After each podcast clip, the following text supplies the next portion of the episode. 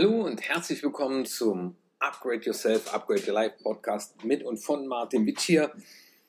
Und wir haben das Jahr 2023, der Januar, und oftmals haben wir auch gute Vorsätze und oftmals geht es auch um das persönliche Zeit- und Selbstmanagement. Und da habe ich von einer tollen Methode mal gehört, die Ivy Lee Methode oder auch bekannt als 25.000 Dollar Methode. Und darüber möchte ich mit dir heute kurz sprechen. Und zwar geht es darum, dass schon ein bisschen länger her, Anfang des 20. Jahrhunderts, äh, der Präsident des Unternehmens Bedlam Steel, nämlich der Charles Schwab, einen Unternehmensberater kennengelernt hat und das war der Ivy Lee. Und der hat ihm gesagt, wenn du mir 25.000 Dollar zahlst, sagte der Ivy Lee zum Schwab, dann zeige ich dir, wie du deine Zeit besser managen kannst. Und die 25.000, das denke ich, ist ein angemessen erscheinendes Honorar. Schon mal sehr mutig von dem Ivy Lee, aber ähm, umso einfacher die Methode. Aber das äh, musste der Charles Schwab zu dieser Zeit nicht. Also der hat ihm in der Tat, so sagt die Geschichte, die 25.000 Dollar überwiesen. Und der Auftrag an ihn war wie folgt, dass er sich einen Stift nimmt und ein Blatt, leeres Blatt Papier und darauf soll er alle wichtigen Aufgaben für den kommenden Arbeitstag notieren, diese nummerieren und gemäß ihrer Priorität dann sortieren.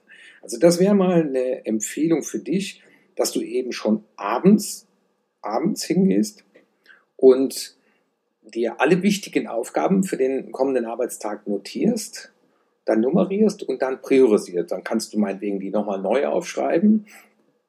Und dann, wenn der Tag begonnen hat, also am nächsten Tag, solltest du ohne jegliche Ablenkung die erste und wichtigste Aufgabe des Tages beginnen. Also das heißt, du beginnst mit dieser ersten wichtigen Aufgabe und das ohne Ablenkung. Und dann auch das Gefühl zu haben, und das findet man auch in dem äh, Buch äh, Zehn Methoden, die ich von den Navy SEALs lernen durfte, nämlich äh, beginne den Tag mit einer Aufgabe, die du zu Ende bringst. Also das heißt, die Aufgabe auch zu Ende bringen und einfach sagen, und da lasse ich mich nicht ablenken.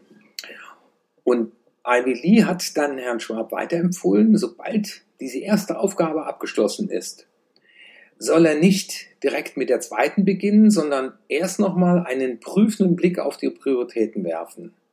Also, schließlich kann es ja sein, dass eine neue dringende Aufgabe zur Liste dazugekommen ist oder eine andere gestrichen werden kann oder sich schlichtweg die Prioritäten geändert haben das erfährt man dann, wenn man, nachdem er die erste Aufgabe erledigt hat, vielleicht mal die E-Mails checkt, ja. Und dann geht es darum, wieder zu sagen, okay, was hat jetzt die höchste Priorität? Was ist jetzt das Wichtigste und Richtige, was ich jetzt tun kann? Das ist ja auch immer die Frage, äh, ist das, was ich jetzt tue, gehört das zu meiner Rolle? Und bringt mich das meinem großen Ziel näher? Und deswegen ist das jetzt die wichtigste Aufgabe, die ich jetzt im Augenblick machen kann. Das ist immer die spannende Frage. Es gibt viele Dinge, die erledigt werden müssen, aber die Frage ist, warum mache ich das jetzt, gerade in diesem Augenblick und nicht irgendwann anders? Und insofern ist es ja ganz spannend, diese Methode ist so simpel, aber sie ist auch effektiv und aus diesem Grund wird sie auch heute noch mehr als 100 Jahre später von vielen Führungskräften und äh, Menschen auf der ganzen Welt angebernt, um die eigene Produktivität zu erhöhen und das Zeitmanagement auch im Beruf zu optimieren. Fassen wir doch nochmal zusammen habe dir sieben Punkte mal zusammengeschrieben. Also das erste ist, erstelle am Ende eines jeden Arbeitstages eine Liste mit den sechs wichtigsten Aufgaben für den nächsten Tag. Also ich würde keine 20 Dinge aufschreiben, sondern maximal sechs Dinge für den nächsten Tag. Dann diese Aufgaben nach den Prioritäten ordnen. Das wäre der Punkt zwei.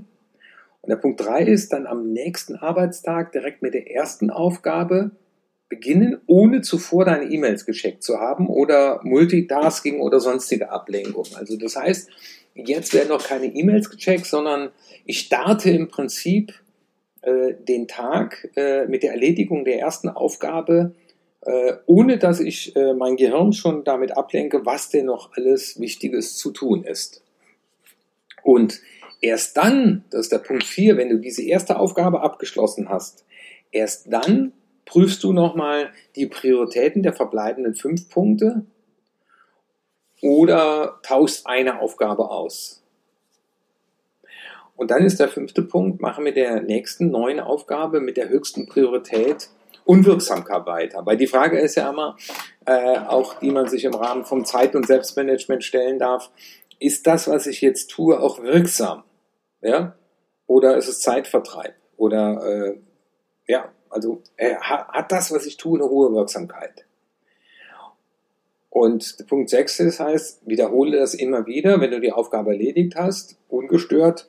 Ja, ist in vielen Fällen nicht möglich. Äh, hier geht es ja darum, um ein Optimum, über ein Optimum nachzudenken, um dann auch auf Dauer zu lernen, und das wäre ja auch eine schöne, schöne Übung für dieses Jahr, ähm, eben immer zu sagen, wenn ich eine Aufgabe erledige oder eine wichtige Aufgabe erlebe, dann sorge ich dafür, dass ich in dieser Zeit möglichst störungsfrei arbeiten kann. Wo deine Gedanken sind, ist deine Energie. Und der siebte Punkt am Abend, erstelle eine neue Liste für den nächsten Arbeitsalltag und übertrage eventuell verbliebene unerledigte Aufgabe von der alten auf die aktuelle Liste. Was ich auf jeden Fall empfehlen kann, dass man, wenn man sechs Punkte auf die Liste schreibt, entweder zwei oder drei Aufgaben als Betonaufgaben definiert, dass man sagt, okay, die zwei oder drei müssen auf jeden Fall erledigt sein, äh, weil das hat heute höchste Priorität, das hat hohe Wirksamkeit und das ist heute und jetzt das Wichtigste und Richtigste, was ich tun kann. Ja, mir war es eine Freude, dir die 25.000 Dollar Methode vorgestellt zu haben und freue mich auch über Feedback, wenn du das mal ausprobiert hast. Teile das gerne mit deinen Freunden und wenn du Führungskraft bist, kannst du ja auch mal deine Mitarbeiter beim nächsten Meeting anregen, diese Methode auszuprobieren. Ich freue mich über eine gute Bewertung bei iTunes und freue mich, wenn du auch die Dinge ausprobierst und diesen Podcast an Freunde und Familie weiterempfiehlst. Dein Martin Witt hier.